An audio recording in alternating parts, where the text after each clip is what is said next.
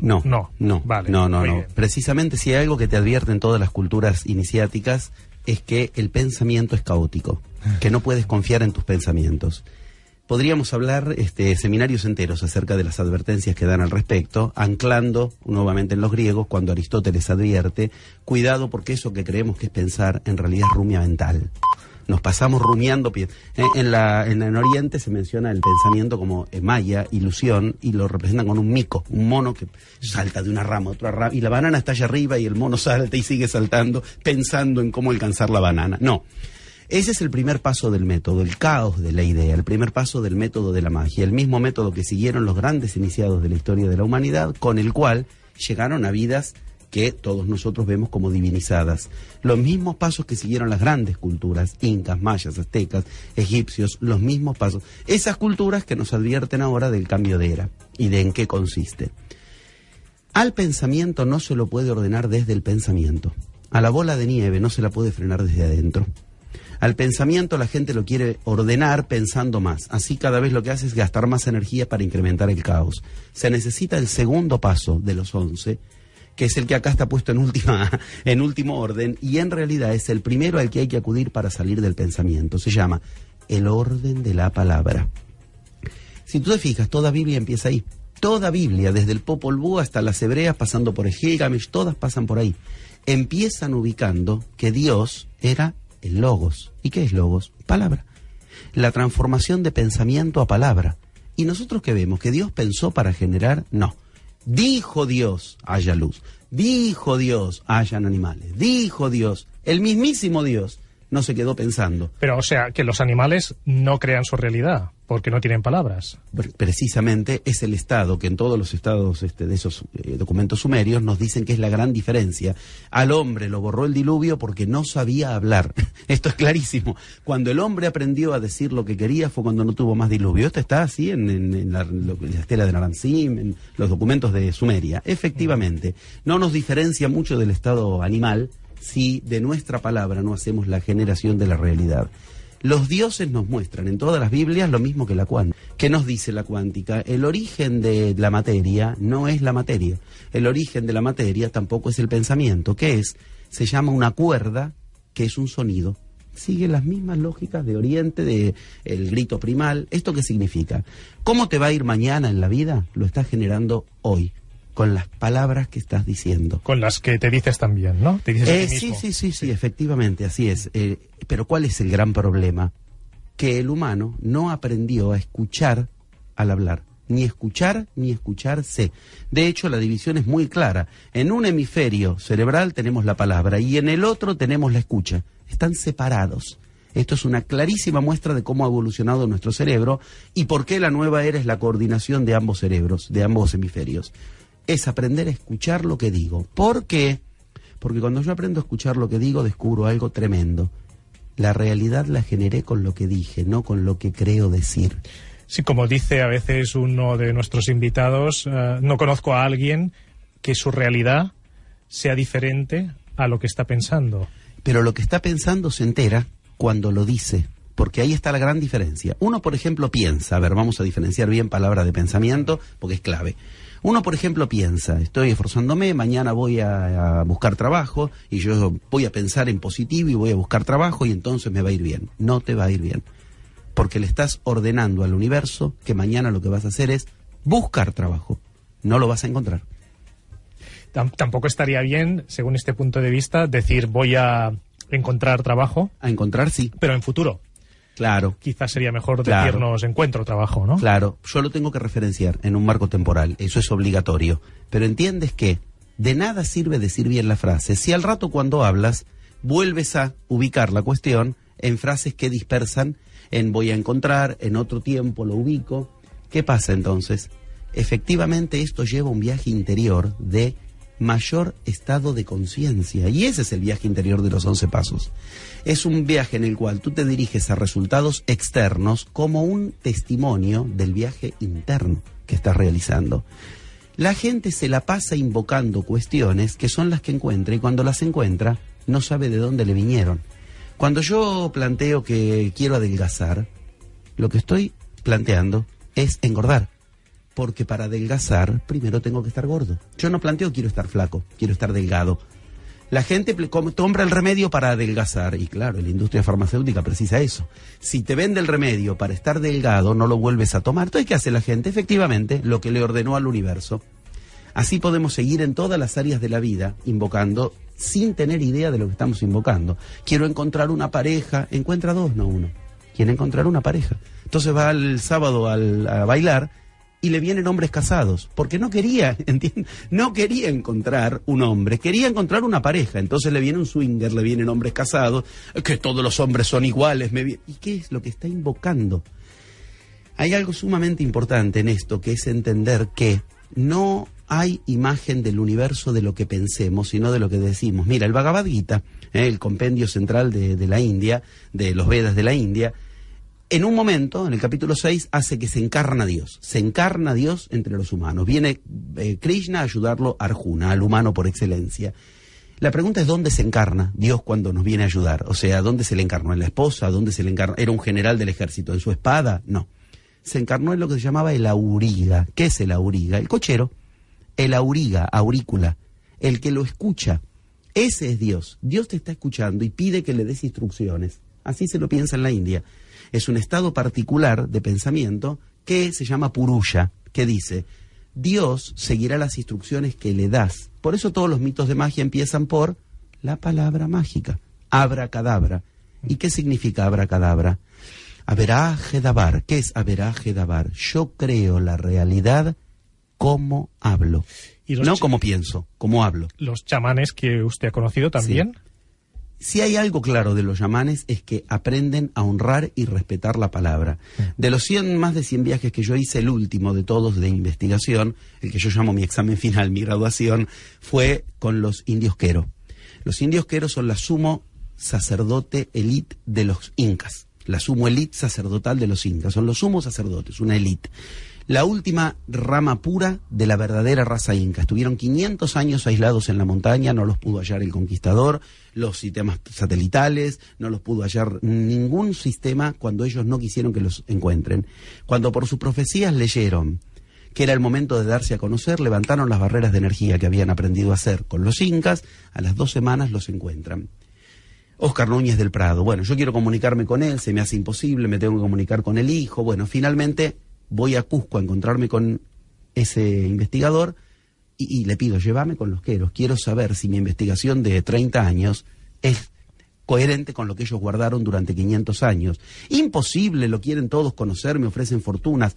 Mientras estábamos hablando, esto está filmado, mientras estábamos hablando en la plaza principal de Cusco, me dice, nunca vi esto en 20 años desde que hace que conozco a los queros.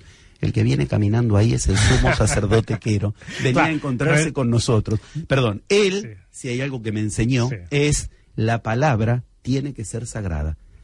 Tenemos que decretar. También, pero no alcanza, porque si termino de decretar y no me escucho cuando hablo en la frase siguiente, ¿cuánto dura un decreto? ¿Un minuto? ¿Diez minutos? ¿Cuánto tiempo puedes repetir una frase? Las otras 23 horas y 50 minutos. Si tú no escuchas lo que le estás diciendo a la realidad, pues entonces remas para un lado y después remas para otro lado. Es el caos. Vale. ¿Todo el rato tendríamos que estar decretando? No, tenemos que decretar dos veces por día, y esto se aprende, son los ejercicios que... Me pareció escuchar antes en un aviso que nombraban a Rinpoche. Sí. Rinpoche estuvo con el mismo sacerdote quero que estuve yo. Y él les dijo, ustedes logran en 10 minutos lo que a mí me lleva 10 años. Ese sistema de energía es el que a mí me enseñaron. Y los queros invocan a la mañana y a la noche, nada más. Los queros cuando empiezan su invocación dicen, soy lo que digo. ¿Ves? Lo mismo que decíamos que dicen en la India, lo mismo que enseña la iniciación. Soy lo que digo, no lo que pienso, soy lo que digo. La invocación se hace dos veces por día, una al empezar el día y otra antes de ir a dormir. Pero el tema es qué haces con tu palabra las otras 23 horas y 50 minutos del día. D'acord. És a dir, no, no dir el contrari del que has decretat. Claro, Anar- para eso tienes que aprender a escucharte. En la mateixa línia. y ahí no? viene la gran pregunta original del Buda. ¿Quién mueve tu lengua cuando tú hablas? ¿El cerebro? No, al revés. Precisamente la pregunta es quién habita tu cerebro. ¿Por qué? Porque cuando uno quiere hablar, termina descubriendo que dice cosas que no son las que uno quería, estos ejemplos que dábamos antes. Sin entrar en terrenos de los fallidos, no. Simplemente yo creo que mañana quiero encontrar trabajo y le estoy diciendo a mi cerebro que mueva mi lengua para decir otra cosa. Entonces viene Buda y pregunta, ¿quién está moviendo tu lengua? Ahí empieza la iniciación. ¿Quién genera tu realidad? Y la nueva era es no permitir que los paradigmas imperantes nos generen la realidad. No puede venir un científico a decirme su enfermedad no tiene cura, porque él me está generando la realidad y yo no puedo permitirlo una nueva era. No puede venir la economía a decirme tu gran sueño no lo puedes realizar, porque entonces me están generando la realidad. Mira, yo vengo de uno de los países más desorganizados del mundo, Argentina, y ando enseñando por el mundo y la economía no es precisamente el punto fuerte de Argentina. Sin embargo, aquí lo estamos logrando, es una muestra concreta. Pero el, la economía somos todos, eh, ¿o no? Si lo quieres así, sí. Si quieres tener una realidad propia, no dependes de los vaivenes de mercado. De hecho, precisamente es uno de los referentes de una realidad propia. ¿Tienes la economía que quieres tener? Uno de los referentes. Si uno se hace creer que los vaivenes de mercado le van a generar la economía, renuncia a generar tu propia realidad. Porque en tu propia realidad, lo que entra con tu realidad es lo armónico con tu realidad. Lo que no sea armónico no entrará. Y si no es armónico que el gobierno se quede con tus depósitos, como ocurrió en Argentina, pues casualmente, a los que estamos en este camino, el gobierno no nos pudo tocar los depósitos cuando se robó el corralito que se llamó allá. En Argentina, que te matan, te violan, en cada esquina, no nos matan, no nos violan. No, ¿Por qué no entra lo incompatible? Porque solo puede entrar en esa realidad lo que sea armónico con lo que tú has puesto. Entonces es la mejor defensa al mismo tiempo que generas la realidad, no te entra lo que no quieres que te entre. Es el tema. Todo lo que en Occidente hacemos para generar realidad, ellos directamente no lo conocen. Esfuerzo, estudio, voluntad, ni conocen esos verbos directamente. Lo que ellos te enseñan, que es con lo cual se genera la realidad, es con los agentes sutiles del universo. Esos que en Occidente aprendimos a sacar de nuestra estima a sopapos, a, cachetados. Cuatro son los agentes fundamentales y se aprenden a lo largo de los once pasos de la iniciación. Palabras, sueños, energía y el más desacreditado de todos en Occidente, casualidades. Aprender con tu palabra a generar la realidad. Aprender a soñar la realidad que quieres. Aprender a energizar la realidad que quieres y aprender a generar las casualidades que te exigen estar durante el día en una fiesta continua, porque no sabes en qué esquina surge por casualidad lo que tú le has ordenado al universo que surja. Però aleshores seria fixar-nos en aquella casualitat, adonar-nos d'aquella casualitat? O sigui, seria estar més pendent de les casualitats? Sí, però no seguirlas, generarlas. Acá está el gran problema de la New Age. Son seguidores de casualidades. Ay, esta casualidad me indica que no tengo que ir para tal lado. No, tú tienes que generar la casualidad que te lleve al lado que quieres ir. ¿Mm? ¿Y cómo genera una casualidad? Palabras, sueños y energía, ¿eh? que se juntan en, una, en un término que se llama conmoción, sentimiento, conmoverse, moverse con eso. ¿Qué quiere decir? Si tú no logras conmoverte con las palabras, los sueños y la energía, tu universo no se mueve hacia ahí. Por eso es la, etimología de conmoverse es esa. Motriz y emotivo tienen la misma etimología. Yo tengo que lograr sentirlo, pero sentirlo no en base a imaginarme cosas, en base a palabras, sueños y energía. Cuando se genera la casualidad que me trae lo que yo quería, estoy en el 98% de posibilidades de generar la realidad que quiero. Hay estudios universitarios muy serios que dicen que entre el 70 y el 90% de nuestra vida lo más importante transcurrió por casualidad. Y hay un estudio universitario en particular de Harvard, de Hagelin, que dice precisamente, si la humanidad hoy día, hoy, ahora, logra que la raíz cuadrada del 1% de la humanidad ya esté generando su realidad propia, entonces la humanidad cambiadera, porque se llama masa crítica. Una masa, ¿eh? como la humanidad, cambia hacia otro estado cuando la raíz cuadrada del 1% alcanzó ese estado. Esa es la punta de lanza que estamos queriendo generar. Que la humanidad se entere que ya hoy estamos viviendo en una nueva realidad, la de la nueva era, quienes tenemos la posibilidad de aplicar lo que esas culturas nos guardaron desde siempre. Si en un estadio, por ejemplo, eh, se resquebrajan las paredes, ¿de qué depende que la gente salga en caos o en orden? De lo que hace la primera raíz cuadrada del 1%. Cuando se llega a ese número, Si entraron en caos, todos los demás salen en caos. Si entraron en orden, todos los demás salen en orden. La humanidad, ¿cuántos somos? 7 mil millones. 7 por 10 a la novena. 1%, 70 millones. Sacamos la cuenta. Se necesitan 8.600 personas, nada más. No llegamos, pero ni de cerca. Por eso programas como este los agradezco, donde nos permiten contarle a la gente, la nueva era ya empezó para el que así lo quiere. Y el que no la ubica ahora, la nueva era, cuando llegue el momento, va a ser demasiado tarde, porque ese plasma que nos va a invadir, hay que aprender a usarlo ahora. José Luis Parise. ¿Y qué les diría, qué les diría a los oyentes, que seguro que los hay y bienvenidos sean, solo faltaría uh, escépticos, ¿no? Que estén pensando, pues todo lo que me cuenta este señor, a mí, pues no sé, me suena a, chino. ¿eh? Lo que le diría es, mire un diario, un periódico, los cuatro paradigmas se están cayendo y esto lo predijeron las culturas iniciáticas 12.000 años atrás. Yo tuve el honor de ser recibido por primera vez en Europa, allá por el 2004, 2005, a enseñar. Yo les decía, se les viene una crisis terrible, ¿de acuerdo? Esto es porque eres del tercer mundo, que la economía es un caos cuando llegó la gran crisis de la burbuja financiera que explotó en Wall Street, se acordaron de que efectivamente eso había sido anticipado. Si las profecías anticiparon que los cuatro paradigmas se van a caer como se están cayendo, démosle un voto de confianza a que también nos dicen cuál es el camino que sí tenemos que seguir, el de la generación de la propia realidad si ese camino estaba así definido tal cual o es una conclusión a la cual llega usted. Estaba definido en las culturas y mientras las culturas lo siguieron fueron las culturas espléndidas que conocemos. Incas, mayas, aztecas, hopis, los egipcios, los hindúes, cuando siguieron ese camino. Después también se apartaron de ese camino. Era parte de lo que tenían que aprender. Y ahí es donde las culturas entraron todas en decadencia. Y esto es una gran enseñanza para nosotros.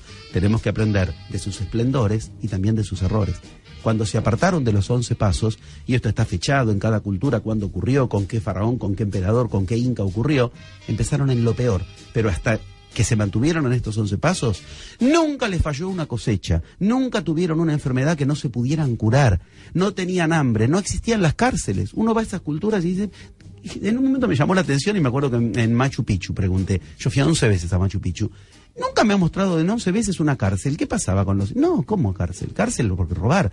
Y robar, matar, solamente puede ser si tú no generas tu propia realidad.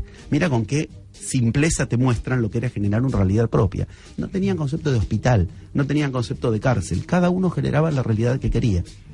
Esa realidad Hoy hay que aprenderla otra vez a generar, pero con un poder creador que ni los incas, ni Cristo, ni Buda, ni los aztecas, ni ninguno conoció. El poder del plasma, mm. que no es un concepto esotérico, es un concepto que la NASA avala. Desde el 22 de diciembre del 2012 van a ver lo que se llama máximos de Maunder, que la, la, NASA los estudia, que es una invasión tremenda de tormentas solares que lo que van a mandar es rayos solares. ¿Qué vienen a los rayos solares? Ese plasma. Y, y, una última pregunta, ¿usted qué hace cuando no, cuando, cuando no le funciona? O sea, por ejemplo, dice, bueno, voy a crear la realidad de estar más delgado. Sí, ¿eh? sí, sí. Estoy más delgado, decreto que estoy más delgado. Lo digo por, por decir algo que no, que no, es, que no viene al caso porque usted ya, ya, está delgado, ¿no? Uh, y, pero bueno, por lo que sea, después ve un anuncio y o, lo, o, come mucho, o lo que sea, y, no, y al, al, final no es, no, o sea, ve que se está lanzando es a sí una de las más mensaje. grandes enseñanzas que puedes tener. Yo en los seminarios que doy, pero la cantidad de veces que pasé al frente a pedir disculpas porque no me di cuenta que me aparté de los once pasos llorando como un estúpido, hoy pido perdón, ay, pido perdón en un sentido figurado de que eso no es lo que yo... Veo dónde me aparté de los once pasos. Y lo bueno es que al tener el mapa, uno se da cuenta, acá me aparté de la ruta. Entonces retoma, rearma la realidad y lo que no pudo generar lo genera. O sea, cada paso del camino es un aliado en el que te muestra por qué te has desviado en ese paso. Para eso necesitas el mapa. Y ese mapa es el que nos han preservado durante 12.000 años las mejores culturas del planeta. Es el que fui a investigar, el que fui a encontrar, el que recopilé y es el que trato de contarle al mundo. Miren que este es el mapa con el que la nueva era nos guardó la generación de lo que queramos como nuestras vidas. Uh, ¿Y está de acuerdo en lo que dice Miguel Ruiz, que las palabras que le decimos a otro uh, son pueden ser magia blanca o negra? Claro, sí, tal cual es así. ¿Cuál es la línea entre la magia blanca y la magia negra? La magia blanca te enseña a generar tu propia realidad. La magia negra quiere que alteres la realidad del otro. Bien concreto. Yo no puedo cambiarte a ti. Aunque tenga todas las herramientas, si yo lo hago, eso es magia negra. Yo no puedo invocar, por ejemplo, con mi magia, que tal mujer se enamore de mí. Yo puedo invocar que una mujer de tales características se enamore de mí, no tal o cual. Por ejemplo, cuando yo en principio no lograba editar mis libros, el error era que yo estaba invocando qué editorial quería yo que lo, lo edite. No, Cuando empecé simplemente a invocar la, la edición de mis libros, de cada vez más editoriales del mundo, está ocurriendo. Porque usted dice que del cómo, o sea, nosotros nos ocupamos del qué, y del cómo ya se, ocupa, el universo. Es grandioso. Los yamanes me decían, el universo tiene un par de recursos más que los que tú supones para lograr lo que quieres. Deja que el cómo quede en manos del universo. ¿Cuál es el problema? Que nosotros no le decimos lo que queremos. Y cuando creemos que se lo estamos diciendo, le terminamos diciendo, mañana quiero buscar trabajo, cuando lo que queríamos era encontrarlo, supuestamente. Por eso nos parece caótico o que no funciona ese orden es interior. Mira, todos los manuscritos del Mar Muerto, los cuatro tomos del manuscrito del Mar Muerto son el maestro de justicia, que hay muchas maneras de demostrar que ese era Cristo, el maestro de justicia, diciéndole a la gente, no entres en acción hasta que pensamiento, palabra y emoción estén anudados, ordenados, alineados. Pensamiento, palabra y emoción, paso uno paso 2 y paso 3 del método. El paso 4 recién entra en acción y aprende a leer en lo cotidiano señales que le dicen, sí, ya lo unificaste en ti, puedes ir hacia afuera, o no, todavía no. Estas cosas las seguía Napoleón, Alejandro Magno, las seguían los grandes de la historia de la humanidad que lograban lo que a todos nos parecía increíble. Y ahí es donde uno estudia qué pasos son los que habían descubierto. José Luis Parisse, que com ens començar, doncs bé, s'ha passat estudiant a fons, eh, que yo me pregunto 14 horas diarias estudiando cómo, cómo terminaba eh, al final del día. y... 14 años seguidos, 14 horas por día, fue así exactamente. Y ens ho ve explicar. Después vinieron todos los viajes, después vino toda la etapa de viajes, ¿no? a l'ofici de viure de Catalunya Ràdio, José Luis Parisse. Gràcies per ser amb nosaltres, gràcies per tornar a Catalunya. I a Barcelona i a Catalunya.